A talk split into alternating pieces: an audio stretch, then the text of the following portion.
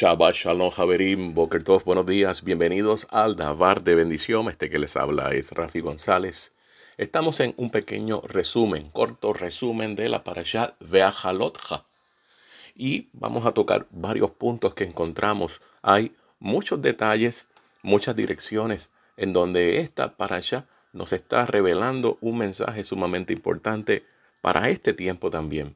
Y comenzamos específicamente en el capítulo 9, en el verso 22, donde nosotros encontramos unas frases que en ocasiones es un poco difícil de poder entenderla. Y dice, o por dos días, o un mes, o por un año. Y cuando permanecía largo tiempo la nube sobre el Mishkan, reposando sobre él, acampando los hijos de Israel, y no emprendían la marcha. De momento, esto de que o por dos días, o por un mes, o por un año, recuerde que siempre que hay un dato de un número, el Eterno nos está tratando de decir algo. Esa, esa parte de esa oración, o por dos días, o por un mes, o por un año, equivale en gematría, en valor numérico, a 533. 533 se resumen en la palabra date, que es número dos, que es casa. Pero 533 también es la palabra o el significado naham, que significa cómodo, estar tranquilo, estar sin estrés, por ejemplo. Pero más que nada, también significa la oración final de la era de la congregación. Y esto es para el momento que nosotros estamos viviendo. También es el mismo valor numérico de la oración, la marca del ángel de la Merkabah. La Merkabah es uno de los temas más estudiados en el misticismo de nuestro pueblo. La Merkabah es la carroza eh, que lleva al individuo delante del Todopoderoso. Es un vehículo. Básicamente nosotros entendemos que la Merkabah es el Ribi Hakadosh Yeshua Hamashiach que lleva todas nuestras peticiones delante del Todopoderoso. También el 533 equivale a la frase Elohim es misericordioso. Luego de esto, cuando comenzamos el capítulo 10, nosotros notamos que se le ordena construir dos trompetas de plata. Ahora, trompetas de plata, esa, básicamente esa oración, equivale a 1674 en gematría. Y cuando buscamos esto y lo convertimos en palabras, encontramos el siguiente mensaje. La trompeta está a punto de sonar. Y eso vuelvo y recalco, es para este tiempo. En esta para allá también nosotros encontramos que Moshe Rabenu le dice a el hijo de Reuel, estamos hablando de Yitro. Aquí nos damos cuenta que a través de estos 40 años, luego que Yitro había adoptado a Moshe como el heredero para toda su hacienda. Aparentemente le nacen hijos varones y esto aquí podemos entender cómo entonces se transfiere el lugar de la primogenitura a estos hijos varones que ya básicamente estaban siendo invitados a que formaran parte de este campamento de Israel. Y estos toman la decisión de abandonar el campamento de Israel, mas Moshe Rabenu dice unas palabras que no va de acuerdo a la enseñanza que el Eterno estaba dando. El Eterno estaba diciendo momentos antes de que siguieran caminando en dirección a la nube. Mas Moshe Rabenu le dice a estas personas que por favor no abandonen el campamento, que ellos conocen bien el desierto, que conocen los lugares donde ellos pueden ir. Y aquí estamos viendo en la humanidad cómo Moshe Rabenu eh, su parte humana, está poniendo algo de confianza en el conocimiento de estas personas que conocían bastante bien todas esas áreas del desierto. Y es una contradicción, vemos aquí, de o sigo la nube que me va a dirigir por el lugar, o sigo a una persona que conoce este lugar. Y es como, como menciono, la parte humana de Moshe Rabenu. Esa también esa parte humana. Es bien interesante porque la expresión que nosotros encontramos específicamente en la quinta alía, donde serás para nosotros como ojos, en alusión a los descendientes de Yitro que conocen bien el desierto, esa expresión tiene un valor numérico de 724. Y como mencioné, eso es cuando la persona comienza a poner la confianza no en el eterno, no en la nube, sino en la parte humana, en creer que el hombre puede ser más certero que el mismo creador. 724 en esa expresión, también es la misma gematría de la expresión la tribulación y el número de la bestia. Así que esto ocurre cuando nosotros cambiamos nuestra mirada, no seguimos la nube y creemos que una persona, por más liderazgo que tenga, por más conocimiento, que tenga, perdón, eh, nos puede llevar en una mejor dirección que la del Todopoderoso. Se entra en la tribulación y es lo que está detrás de ese valor numérico de 724 o la expresión serás para nosotros como ojos. Vamos a la lilla número 6. La lilla número 6 tiene mucha información y es básicamente donde me voy a estar enfocando. En la lilla número 6 nosotros vamos a encontrar que está escrito en la bendita Torá, cuando viajaba del arca, Moshe decía, levántate, Adonai, y se han dispersado tus enemigos, que quienes te odian huyan ante ti. Y cuando reposaba decía, reside serenamente, oh Elohim, entre las miriadas de miles de Israel. Y este pasaje aparece entre dos letras num al revés. Cuando usted va a la, al texto, la gramática hebrea, usted se va a encontrar dos palabras num, dos letras num al revés. Y esto es bien importante porque no están allí por casualidad. El Talmud básicamente revela que hay una opinión que en la Torah no hay cinco libros sino siete. La razón que se da por esta opinión es las letras num de cada extremo de nuestro pasaje del que acabo de leer indica que este pasaje es un libro significativo por mérito propio.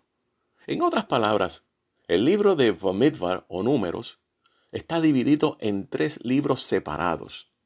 El primero está antes de la primera Num, el segundo es el pasaje que estamos tratando y el tercero es el resto del libro de Vomidvar después de la segunda Num. Preguntas. ¿Por qué la letra Num en particular traza el comienzo y el fin de este breve libro. ¿Por qué estas dos num están escritas al revés? ¿Y por qué estas divisiones se producen específicamente en la porción de esta parasha de Haladetha? Bueno, vamos a ver algunas de las respuestas que nosotros podemos encontrar.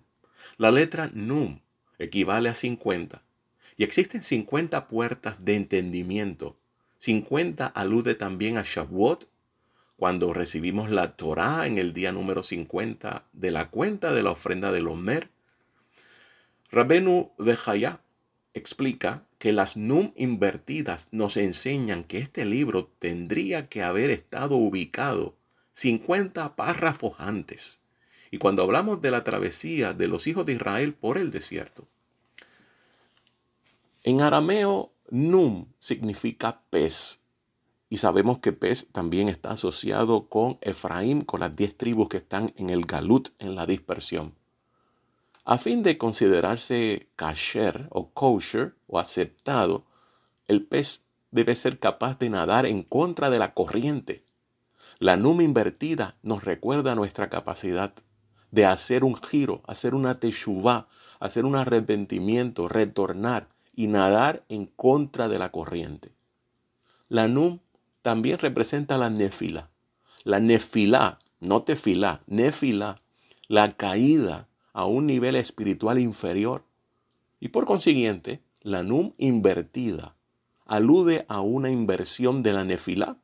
La transformación de una caída en una elevación es un nes, es un milagro. Y la palabra nes se escribe nu samech, cuando se experimenta una num, una nefilá, a esto le sigue la samaj, aludiendo al somer, quien apoya a los caídos. En otras palabras, Javerim, Javerot, Elohim mismo viene a sostenernos, a levantarnos cuando nosotros caemos. Este soporte milagroso nos da el poder de volver a elevarnos para nadar en contra de la corriente, como hace uno de los mejores peces conocidos acá en Estados Unidos, el salmón.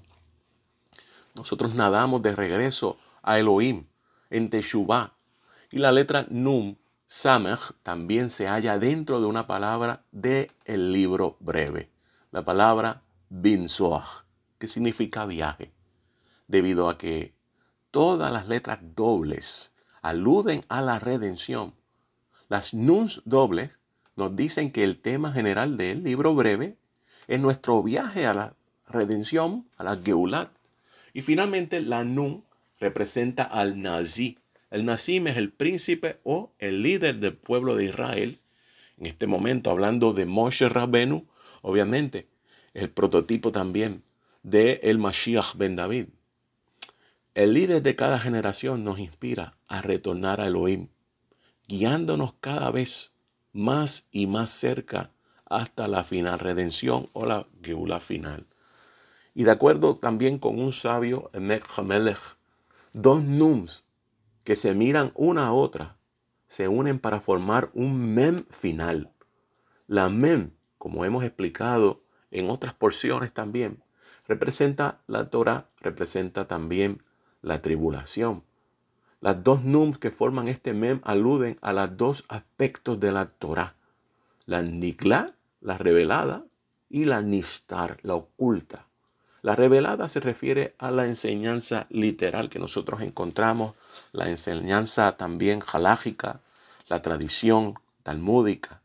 La oculta, el sod, el misterio, se refiere a todo el misticismo, al midrash, a lo que se esconden detrás de lo que hemos hablado desde que comenzamos este nuevo ciclo, las letras, números, etc.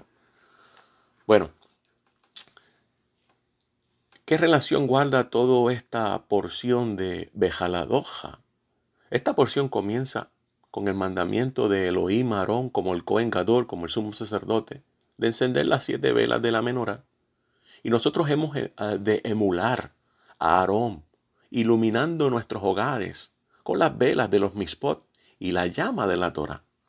También nosotros encontramos aquí que se está hablando específicamente del carácter de Moshe Rabenu, el varón humilde. Así te lo dice eh, la misma Torah, que no había sobre la faz de la tierra un varón humilde como Moshe Rabenu, de la talla de Moshe Rabenu. Moshe, que era el líder de Israel, algunos lo consideran como que era el rey de Israel en ese momento sumamente humilde. El hombre no buscaba protagonismo. El hombre no estaba pendiente de que lo alabaran. El hombre simplemente quería hacer la abodá, la encomienda, el trabajo que el Hakadosh Baruchu, que el Todopoderoso, el Santo bendito sea, lo había encomendado. Nada más. Y cuando él no lograba hacer esta encomienda, venía frustración. Se quejaba, así es natural como un ser humano. Pero Moshe era sumamente humilde. Y eso es lo que nosotros estamos llamados a hacer. No nos podemos desviar a la derecha o a la izquierda, no podemos seguir, eh, por ejemplo, el camino de Korah, siendo un primo hermano de Moshe Rabenu, siendo un levita ya con una, un trabajo en específico, quiso la posición de Aarón Jacoén. No podemos caer ahí, no podemos decir, yo lo haría mejor que el líder. Tenemos que recordar que ese líder Hashem lo puso allí, siempre y cuando estemos partiendo de verdad, de los puntos correctos. Hashem lo puso en ese lugar. Nosotros encontramos también que se le hizo demasiado difícil a Moshe Rabeno lidiar con todo este peso del pueblo.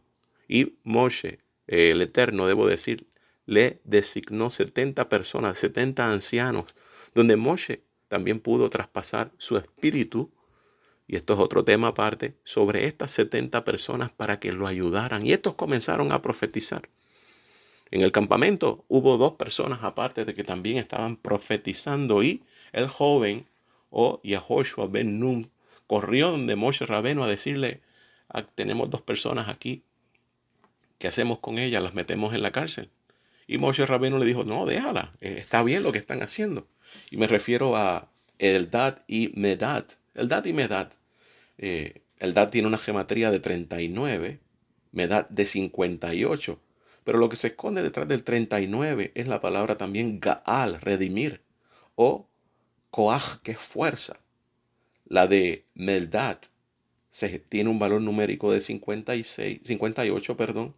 Significa también la palabra gen, gracia, pero también el nombre de Beliahu o Eliahu, el profeta. Así que podemos tener aquí un prototipo de dos testigos como aparecen en el tiempo final.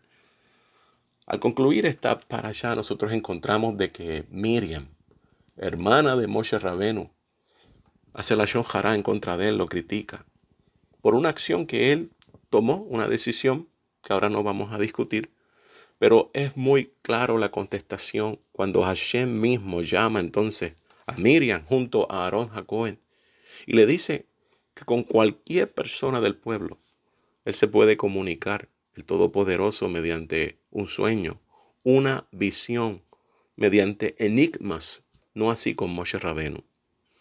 Y aquí podemos ver también cómo el Eterno tenía en alta estima a Moshe Rabenu y cómo nosotros tenemos que también refrenar nuestra lengua y no criticar a los líderes. Estos, como mencioné al principio, son puestos por parte del Todopoderoso y hago la salvedad que sean realmente puestos por el Todopoderoso. No como en este tiempo vivimos que hay muchos líderes, muchos Roaim, muchos Moraim, que ellos mismos se han denominado y están allí. Tenemos que hacer una distinción y esto pedimos al Eterno por su Ruaja Kodesh para tener esta revelación. Bueno, Javerim Javerot, no hay tiempo para más, esperando que todos y cada uno de ustedes puedan disfrutar de este hermoso Shabbat este día de Shabbat que el Eterno nos ha dado. Shabbat Shalom, Javerim.